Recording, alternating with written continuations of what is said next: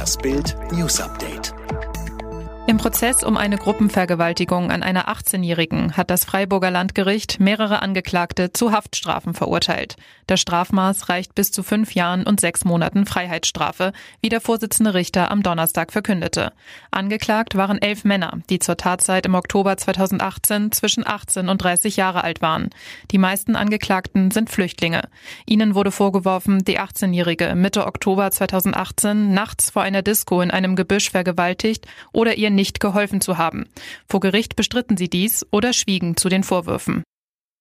Familie im Malleurlaub mit Corona infiziert. Seit mehr als drei Monaten hatte es in Cottbus keine neuen Corona-Fälle gegeben.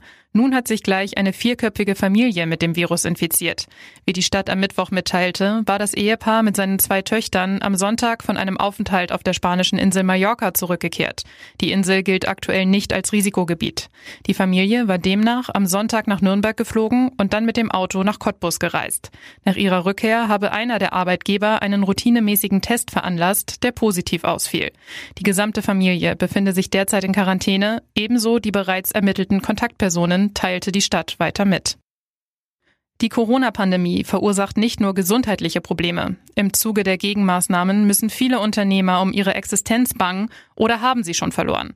Jetzt hat es auch Sarah Wiener getroffen. Die populäre TV-Köchin und Grünen-Politikerin im EU-Parlament berichtet in einem Posting auf ihrem Facebook-Account, dass sie am Mittwoch Insolvenz für Restaurants und ihren Catering-Service anmelden musste. Besonders bitter ist das für meine Mitarbeiterinnen, die zum Teil weit über 15 Jahre mit mir gekocht und gearbeitet haben.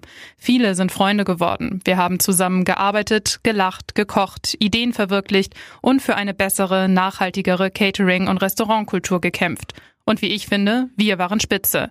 Nein, ihr wart Spitze. Bundesinnenminister Horst Seehofer warnt vor steigenden Flüchtlingszahlen und ungeordneten Zuständen auf der Balkanroute. Seehofer sagte zu Bild, die Migration auf der Westbalkanroute steigt und der Zustand ungeordneter Migration muss beendet werden. Dabei müssen wir die Staaten entlang dieser Route in allen Bereichen unterstützen und eng zusammenarbeiten. Die Konferenz hier in Wien kommt genau zur richtigen Zeit.